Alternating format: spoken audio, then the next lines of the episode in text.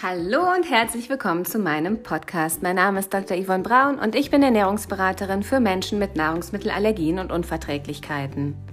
Während meiner Arbeit in der Allergieforschung fand ich das Thema Allergien faszinierend und spannend. Und heute leben wir für viele Betroffene ein spannendes und faszinierendes Leben mit der Allergie.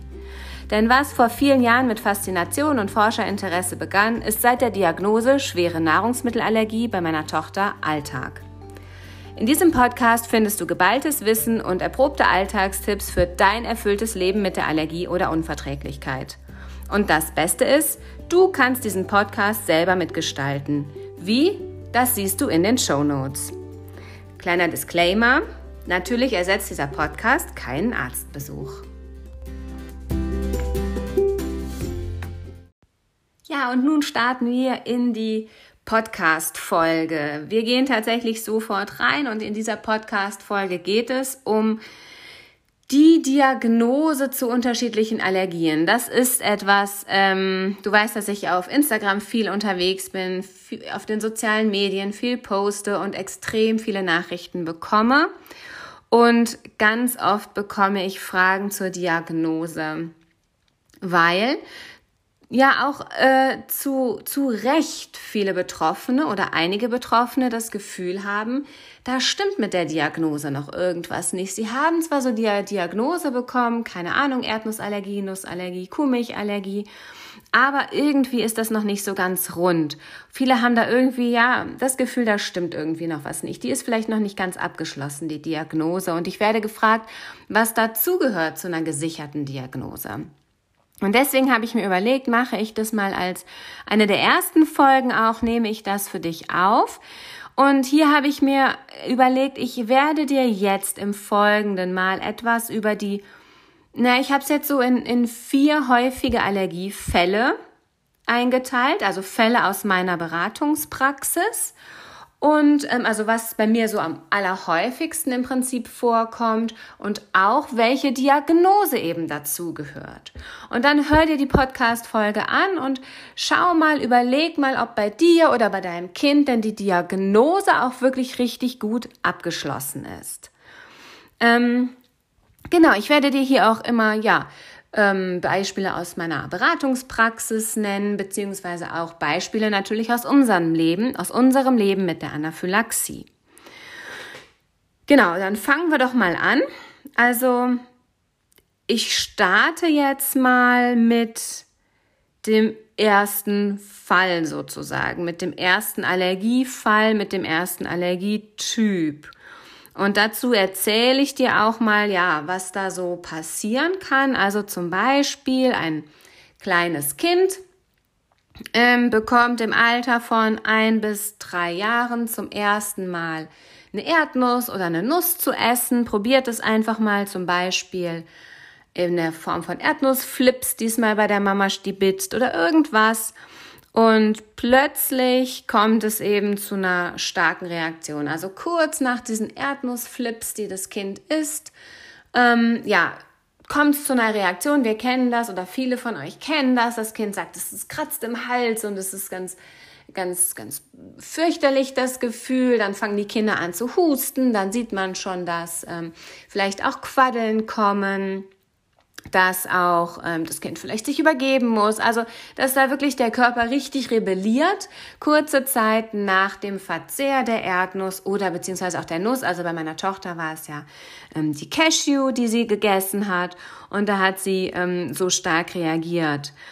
Mm, meistens ist es so, dass wir uns bei so einer Reaktion ja sofort ärztliche Hilfe holen und das ist auch richtig. Du solltest niemals, wenn du das Gefühl hast, da kommt eine allergische Reaktion auf euch zu, solltest du niemals alleine versuchen, das irgendwie in den Griff zu bekommen. Wenn du das Gefühl hast, dein Kind hat eine allergische Reaktion, darfst du immer den Notarzt rufen. Und das ist auch so bei diesem Allergiefall ähm, ist es wirklich oft so, dass, dass Mamas, Papas, aber auch Omas und Opas äh, kam auch schon bei mir in der Praxis vor, da ähm, den Notarzt gerufen haben und der eben dann geholfen hat bei der ersten allergischen Reaktion. Ähm, das ist dann erstmal ein riesengroßer Schreck und dann ja wird halt wirklich mal so nachgeprüft oder nachrecherchiert, äh, was kann denn hier der Auslöser sein? Im besten Fall ist es so, dass das Kind sozusagen ja die, die Erdnuss gegessen hat und man weiß, okay, die Ursache waren die Erdnussflips. Manchmal ist es so, dass dann halt so Nuss-Erdnussriegel gegessen wurden und man da noch nicht wirklich weiß, ähm, welche ja, ob die Erdnuss oder, oder eine Nuss na, wirklich auch die Auslöser waren, wenn eben so ein Gemisch gegessen wurde. Ähm, Wichtig ist, dass auch wenn die Erdnuss als Erdnussflip oder Erdnusskern, also wenn ein reines Lebensmittel gegessen wurde, wo wirklich ganz schnell klar ist, ja, das wird der Auslöser der Reaktion gewesen sein, ist trotzdem wichtig, dass so circa zwei bis drei, vier Wochen nach dieser Reaktion auch Blutwerte abgenommen werden. Das heißt, die Reaktion alleine und der Verdacht auf Erdnuss als Auslöser reicht noch nicht aus für die Diagnose.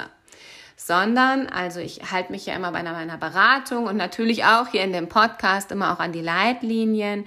Und hier ist es so, also wenn wir eine Reaktion haben nach einem Lebensmittel, dann ist natürlich der Verdacht naheliegend, dass das Lebensmittel auch der Allergieauslöser ist.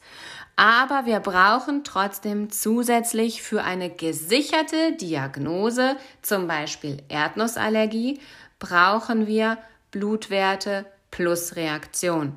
Bei uns ist es jetzt gerade andersrum in dem Fall, den ich beschrieben habe. Es ist Reaktion plus entsprechende Blutwerte.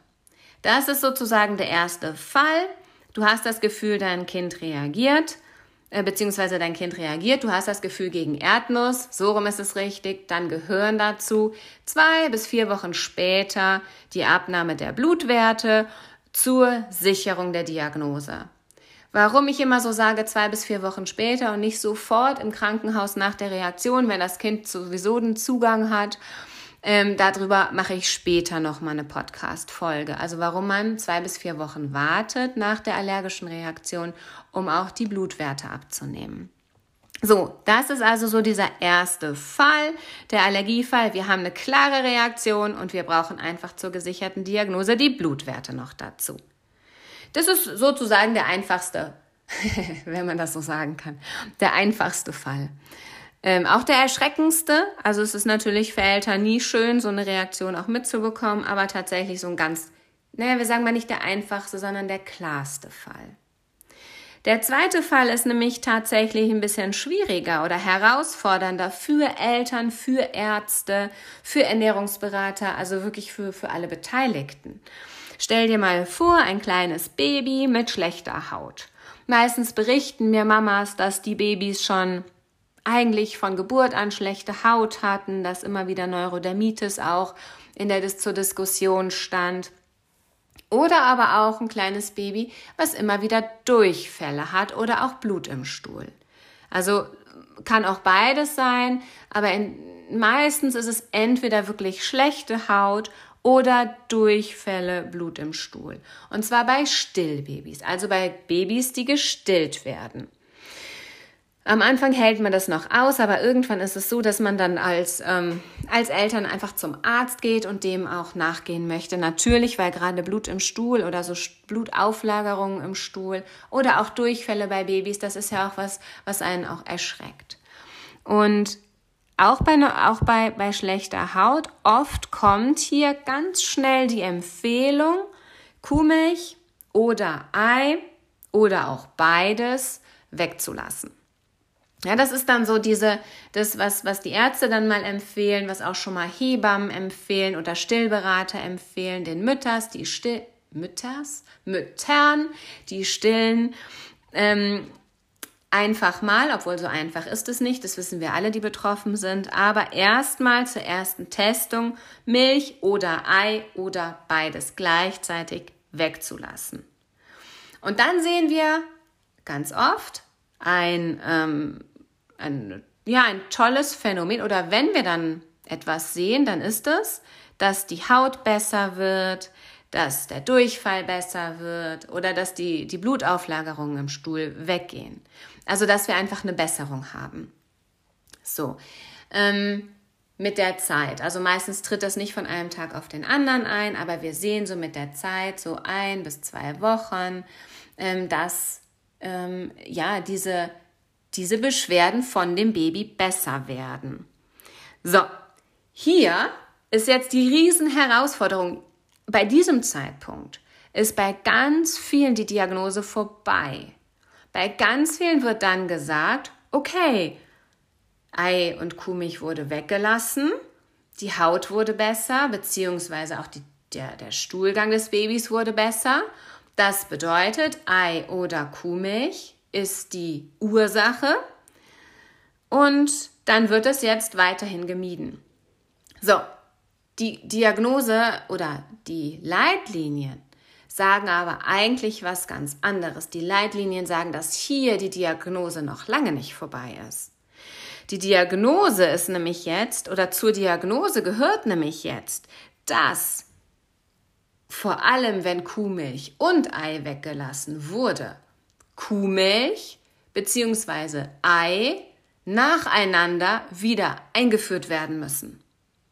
Weil das ist, wir haben das bei Babys immer mal wieder, dass die Haut gerade bei Neurodermitis, dass die Haut besser wird. Ja, meistens bekommt man dann auch mit dem Arztbesuch, wo dann empfohlen wird, Milch oder Ei wegzulassen, auch eine Hautpflegeschulung. Dadurch wird die Haut besser und es hat vielleicht gar nicht die Ursache, ähm, Kuhmilch oder Ei gegeben, sondern die Haut wurde einfach durch die Hautpflege besser und wir lassen etwas weg, was gar nicht nötig wäre, notwendig wäre. Und deswegen ist es so wichtig, hier nicht zu stoppen, sondern wieder die Gegenprobe zu machen. Also die Haut ist schön, die Durchfälle sind weg nach ein bis zwei Wochen und dann wird so empfohlen, nach einem Monat, also spätestens nach vier Wochen, wieder Kuhmilch einzuführen. Also eine stillende Mama, nicht bei dem Kind, ne, sondern die Mama, die die ganze Zeit die Kuhmilch weggelassen hat, wird dann wieder Kuhmilch in relevanten Mengen, also ein Glas Kuhmilch zum Beispiel oder ein Joghurt oder ein Quark, ähm, essen. Und das ist die Gegenprobe. Dann muss die Haut bzw. der Stuhlgang des Babys wieder schlechter werden, so wie vor dem Weglassen.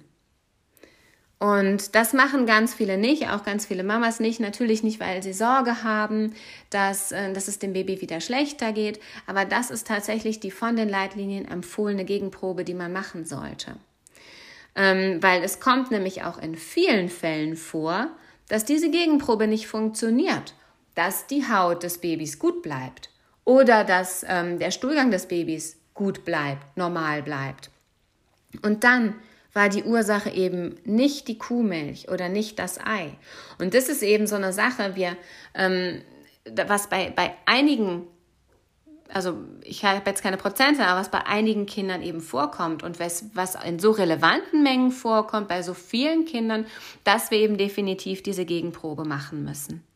Gleichzeitig wird dann häufig Blut abgenommen und ein IgE-Titer gemessen. Oft ist aber hier gar kein IgE-Titer vorhanden gegen Ei oder auch gegen ähm, Kuhmilch. Ja, also das heißt nicht, dass das Kind wirklich ähm, ein IgE-Titer hat. Also es gibt nämlich gerade bei Ei und bei Kuhmilch auch diese nicht IgE vermittelten Kuhmilch-Eiweißallergien.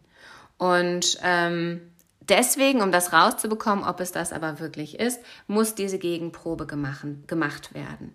Und wenn dann wieder gezeigt wird, aha, Gegenprobe, also die Haut wird wieder schlechter, wenn Kuhmilch eingeführt wird, beziehungsweise der Stuhlgang wird wieder schlechter, dann kann man im nächsten Schritt noch ausprobieren. Natürlich wird dann wieder weggelassen. Dann kann man im nächsten Schritt auch noch ausprobieren, verträgt denn das Baby vielleicht verbackene Kuhmilch? oder verbackenes Ei, wenn die Mutter das isst.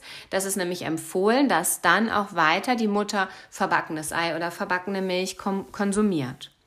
Ja, also das ist so dieser zweite Allergiefall, wo es mir ganz, also den wir in der Praxis, den ich in der Beratungspraxis am häufigsten habe die ähm, Babys mit schlechter Haut, mit schlechtem oder mit, ja, mit, mit schwierigem Stuhlgang, sagen wir es mal so, eher mit Durchfällen, die dann empfohlen bekommen, Kuhmilch oder Ei, wo die Mütter empfohlen bekommen, beim Stillen Kuhmilch oder Ei wegzulassen und wo eben die Gegenprobe einfach zur Diagnose fehlt.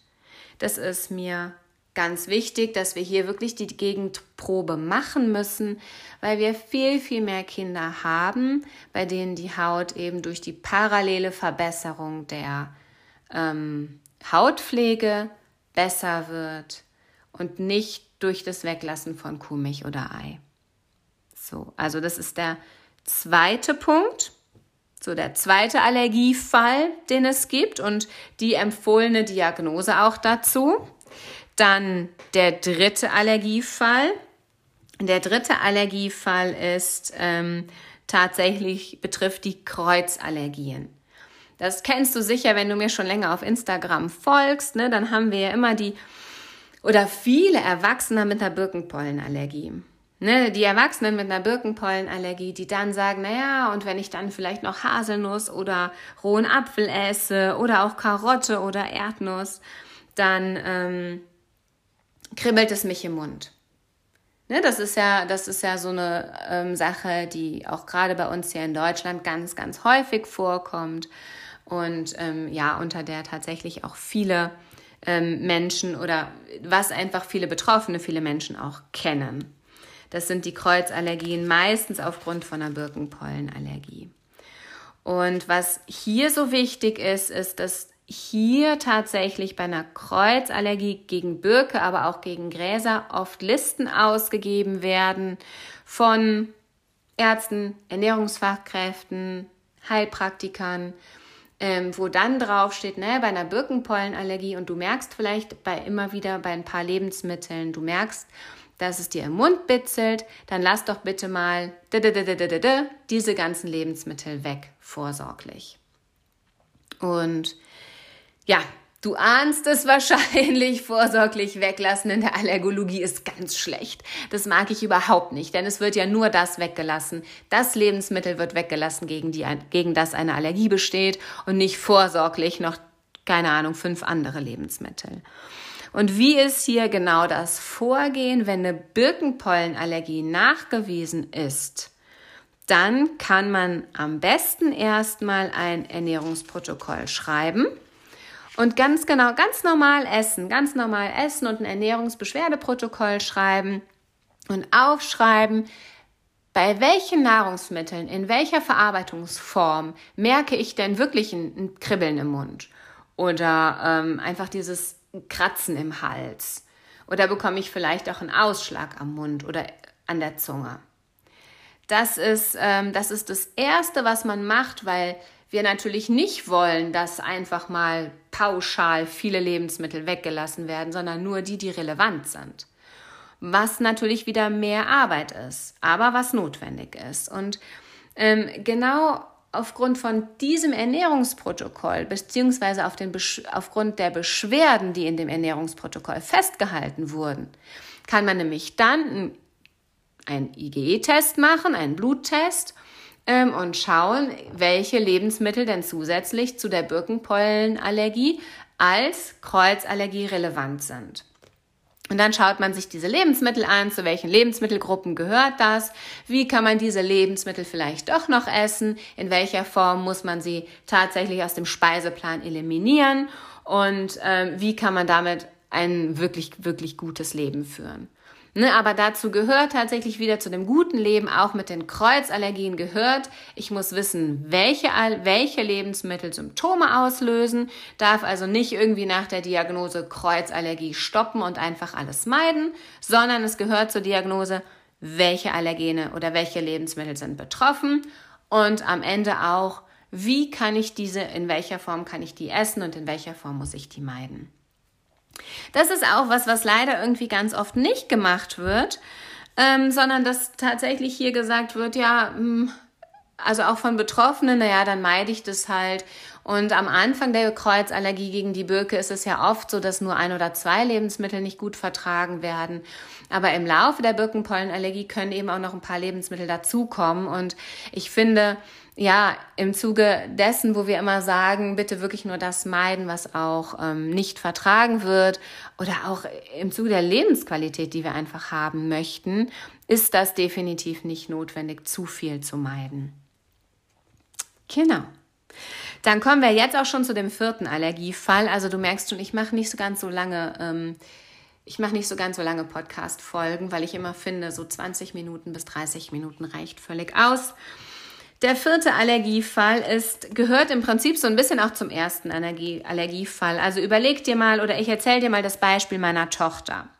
Meine Tochter hatte ja die ähm, Reaktion nach Verzehr von Cashew und hat dann ähm, genau die Diagnose bekommen, erstmal Verdacht auf Cashew-Allergie und wir haben dann nach ähm, drei Wochen einen Termin bekommen beim Allergologen. Der hat Blut abgenommen. Der hat natürlich nicht nur äh, Cashew untersucht im Blut, sondern alle anderen Schalenfrüchte plus Erdnuss.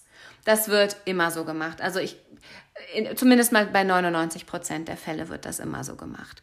So, und haha, wir wundern uns, wir wundern uns, es kam natürlich raus, dass sie auch erhöhte IgE-Titer gegen komplett alle anderen Schalenfrüchte hatte und auch gegen Erdnuss. So. Ähm, und das ist genau dieser Fall. Also der vierte Fall ist, ähm, ich nenne ihn mal so, die Diagnose Allergie wird im Prinzip aufgrund von Blutwerten gestellt und ist so eine Diagnose, die man so nebenbei bekommt. Also wir untersuchen die Erdnussallergie und plötzlich kommt die Allergie gegen Schalenfrüchte dazu. Oder wir untersuchen die Eiallergie und da wird auch oft, werden auch, wird zumindest oft die Erdnuss mit untersucht und wir bekommen eine Allergie gegen Erdnuss ähm, aufgrund der erhöhten Blutwerte noch gleich dazu geliefert. Und tatsächlich ist es so, dass es die ähm, allerhäufigste Allergie bei Erdnussallergikern und bei Allergikern ähm, gegen Baumnüsse, dass wir noch zusätzliche Allergien dazu, sozusagen frei Haus mitgeliefert bekommen, wo die Diagnose aber mit einem erhöhten Blutwert noch nicht abgeschlossen ist. Definitiv nicht. Ähm, ich erkläre dir das nochmal am Beispiel meiner Tochter. Die hatte eine Cashew-Anaphylaxie und einen erhöhten IgE-Titer gegen alle Schalenfrüchte und Erdnuss. Ähm, sie konnte aber tatsächlich zum damaligen Zeitpunkt bei der Allergiediagnose konnte sie ähm, Haselnüsse, Mandeln und sie konnte auch Erdnuss essen. Das heißt, wir haben damals empfohlen bekommen, alle Schalenfrüchte und auch Erdnuss zu meiden. Ne? Und die Sache ist aber, eine, eine Diagnose Allergie heißt oder wird nicht, kann nicht gestellt werden aufgrund von Blutwerten, sondern wir brauchen bei erhöhten Blutwerten brauchen wir immer zusätzlich eine Reaktion nach Verzehr. Ähm, natürlich kann man sagen, ähm, weil wir dürfen das ja zu Hause nicht selber provozieren, das ist definitiv absolut nicht empfohlen. Ja, also jetzt zu Hause selber irgendwelche Versuche machen beim Thema Allergien, also würde ich niemals empfehlen. Ähm, äh, aber wir müssen uns dann für eine Provokation im Krankenhaus anmelden. Also das ist der nächste Schritt, wenn du sozusagen eine Erdnussallergie gesichert hast. Ja, Reaktion gegen Erdnuss, Blutwerte werden abgenommen, Erdnuss positiv, ist die Allergie gegen Erdnuss gesichert. Zusätzlich kommt raus, ähm, IgE-Titer gegen Cashew und ähm, Pistazie ist erhöht. Dann heißt das nicht, Cashew- und Pistazienallergie, wenn dein Kind vielleicht noch nie Cashews oder Pistazie gegessen hat, sondern dann steht hier ein Fragezeichen, Verdacht auf Cashew- und Pistazienallergie ähm, und die muss verifiziert werden durch eine Provokation im Krankenhaus. Und während du auf den Termin für die Provokation wartest, ist natürlich immer die Empfehlung, wenn dein Kind es noch nicht gegessen hat, Cashew und Pistazie auch weiter zu meiden. Ähm, aber wie gesagt, es eine, eine, ein Meid, eine Meidung aufgrund von IG, erhöhten IgE-Werten langfristig dürfen wir nicht empfehlen, sondern wir brauchen dazu tatsächlich die Reaktion nach Verzehr. Und die ist immer bei einer Provokation im Krankenhaus meistens durchzuführen. Wie gesagt, solange du da nichts weißt, wird es gemieden, aber melde dich wenn das bei dir der Fall ist und du hast das Gefühl, dein Kind oder du, ihr meidet zu viel, ihr meidet aufgrund von Blutwerten und nicht aufgrund von allergischen Reaktionen, dann ähm, melde dich bitte im Krankenhaus. Also hier die vielen, viele große Kliniken äh, machen da wirklich ähm, eine gute Arbeit, schauen nochmal die Blutwerte an und besprechen dann auch ähm, aufgrund der ähm, Ernährungsanamnese, der ärztlichen Anamnese, welche ähm, Lebensmittel ähm, als erstes wieder sozusagen provoziert werden sollten, welche möglicherweise auch wieder eingeführt werden können unter ärztlicher Kontrolle. Und bitte macht das auf jeden Fall, weil das ist ja was, was mir so extrem wichtig ist, ist, dass ihr ein, ein Licht bekommt in das Durcheinander bei der Diagnose. Also am Ende ist es am besten, wenn ihr euch so ein Schaubild machen könnt und ihr könnt euch aufschreiben, Erdnuss, Doppelpunkt, IgE-Titer so und so hoch, Reaktion ja oder Reaktion nein. Das ist das, was man sich aufschreiben. Und das für, für jedes Allergen, was man meidet, sozusagen, ne, muss man wirklich gucken. Titer ja, aber habe ich auch in einer Provokation, in einer unterärztlicher Kontrolle im Krankenhaus, habe ich da reagiert, ja oder nein? Und nur dann, wenn man auch nach Verzehr reagiert hat, ist es wirklich eine Allergie und nur dann sollte man auch wirklich meiden. Und das waren jetzt tatsächlich auch diese vier Allergiefälle aus meiner Praxis. Ähm, also erstens so eine typische anaphylaktische Reaktion nach Erstverzehr von Erdnuss ähm, oder Schalenfrüchten, gibt's auch manchmal nach Milch oder Ei. Das zweite, diese ja, diese, diese Kuhmilch- oder Eiallergien beim Baby, die eben häufig mit schlechter Haut oder auch Durchfällen verbunden sind bei den Stillbabys. Dann die Kreuzallergien, die bei den Erwachsenen oft nicht gut diagnostiziert sind, gerade bei den Birkenpollenallergien. Und das vierte ist tatsächlich so eine ähm, Meidung aufgrund von Blutwerten, was wirklich nirgendwo empfohlen wird und wo wir bitte wirklich nochmal mit dem Arzt drüber sprechen, ähm, ja, wie die weitere Strategie ist. So, also, ich hoffe, ähm, ja, die Folge hat dir gefallen, die Folge hat dir was gebracht und ähm, ja, das ist auch so diese Sache, dass ich hoffe, dass einige von meinen Instagram-Followern oder so Social-Media-Followern, die mir immer diese Fragen stellen zur Diagnose, vielleicht hier auch nochmal reingehört haben und jetzt eine viel, viel ausführlichere Antwort bekommen haben, als das, was ich dir so über PN auf Instagram zusammentippe. Genau. Dann ähm, hoffe ich, du hast noch eine schöne Zeit und einen schönen Tag. Bis zur nächsten Folge. Tschüss!